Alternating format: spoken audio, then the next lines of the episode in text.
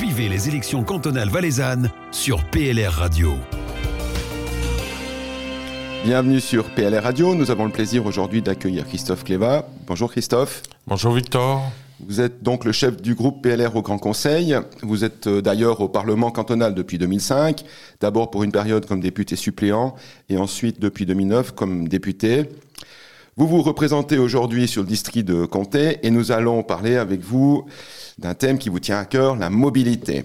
D'ailleurs, depuis le début de votre engagement au Parlement cantonal, vous avez à de multiples reprises soulevé la problématique de l'état du réseau routier cantonal. Où en sommes-nous actuellement avec ce dossier? Ouais, alors il faut savoir que pour le réseau des routes cantonales, c'est près de 2000 km que le canton doit entretenir, moins, un peu moins, parce qu'il y a les routes principales suisses comme l'axe du Grand Saint-Bernard, l'accès au Lutschberg ou l'autoroute qui sont payées par la Confédération. Mais malgré cela, c'est un réseau qui est très important et puis qui est soumis à la condition topographique de notre canton, aux conditions climatiques, donc qui se dégrade assez vite. Dans la première euh, partie de ce siècle, euh, quand j'étais à la commission euh, équipement transport, on constatait qu'il manquait peu près 2 millions par année pour assurer un entretien correct du réseau. Alors celui-ci s'est dégradé petit à petit et euh, le pire, ça a été au niveau des années 2012-2013 avec les comptes de l'État qui ont plongé dans le rouge. Et puis pour les maintenir à niveau, c'est principalement le secteur de la mobilité et l'entretien du réseau routier qui s'est serré la ceinture avec une diminution du budget d'entretien quasiment d'un facteur 3 durant cette période.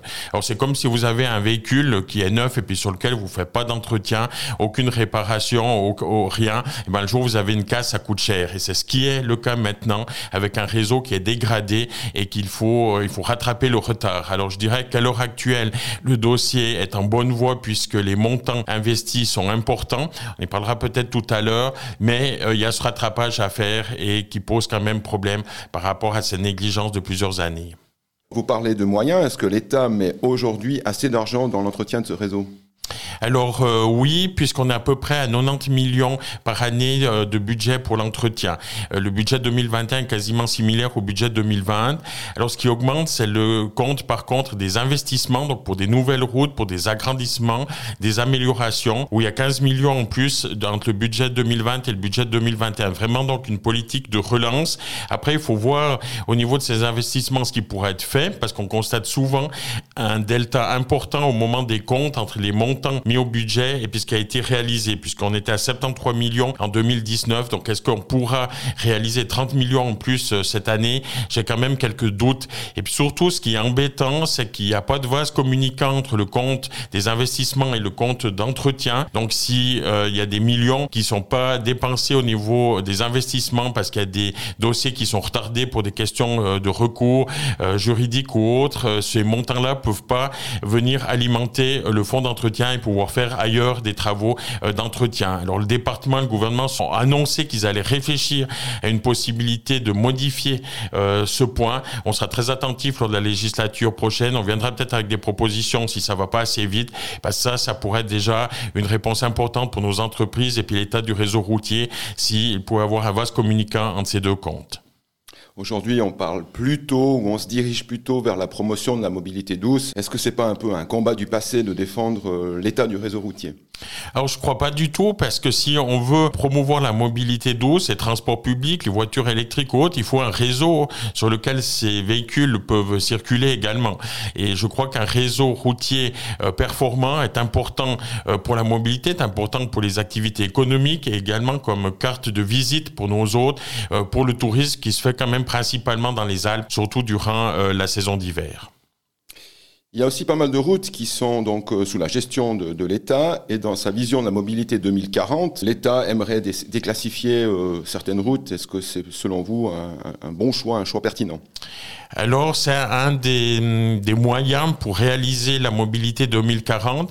Euh, plusieurs fois, j'étais intervenu en disant finalement, si on n'a pas des moyens supplémentaires, vaudrait-il pas faire moins pour faire mieux?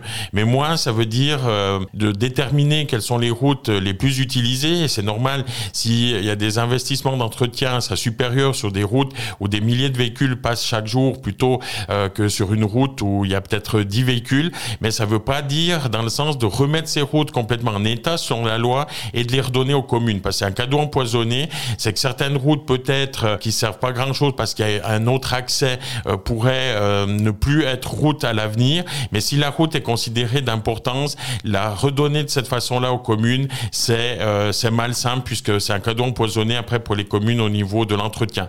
Donc nous resterons attentifs dans l'évolution euh, de ces projets liés à la stratégie de mobilité 2040. Lors de la session de novembre, vous avez soutenu, comme une majorité des députés d'ailleurs du groupe PLR, une résolution urgente de l'UDC qui demandait que le Valais lance euh, le référendum des cantons contre la loi sur le CO2 alors que celle-ci n'est pas forcément soutenue par le PLR suisse. Le référendum aujourd'hui a abouti. Est-ce en lien avec le réseau routier et les particularités des vallées latérales? Alors oui, et bien je dirais que le moyen proposé par l'UDC était peut-être pas forcément adéquat, mais la position d'une grande partie de notre groupe, c'était au niveau du signal donné.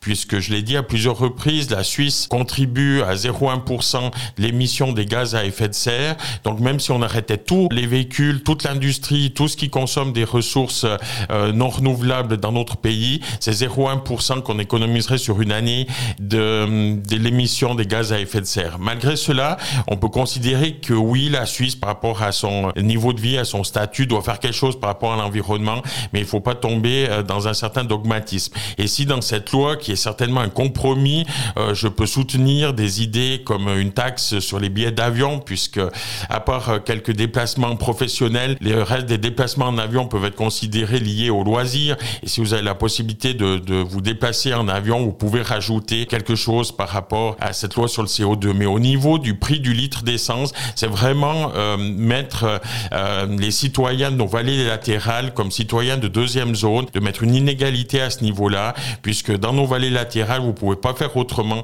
que d'avoir un véhicule individuel pour pouvoir vous déplacer, pour pouvoir assurer les postes de travail. Alors si la vision euh, qu'ont certains partis de vouloir une population qui n'habiterait et travaillerait que dans la vallée du Rhône, ce n'est pas ma vision, ce n'est pas la vision d'une majorité du groupe PLR au Grand Conseil valaisan, puisqu'on veut maintenir cet habitat et ces places de travail dans les vallées latérales, et de ce fait, la taxe sur le litre d'essence n'est pas justifiée à notre goût. Maintenant, le référendum a abouti, il y aura une votation populaire à un moment donné, et on aura l'occasion de redébattre et de redéfinir euh, clairement les positions à l'occasion de cette votation.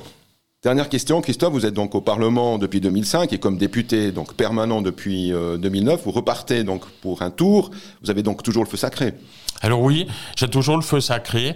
Et puis je pense que c'est important qu'il y ait un renouvellement modéré, je dirais, du Parlement et un renouvellement autour de 50% euh, la dernière fois, particulièrement dans nos groupes au niveau des députés suppléants. Alors c'est bien d'avoir des nouvelles têtes, mais vous devez chaque fois recommencer euh, les bases. Et puis quand le Parlement vient efficace, vous arrivez déjà presque à la fin de la législature.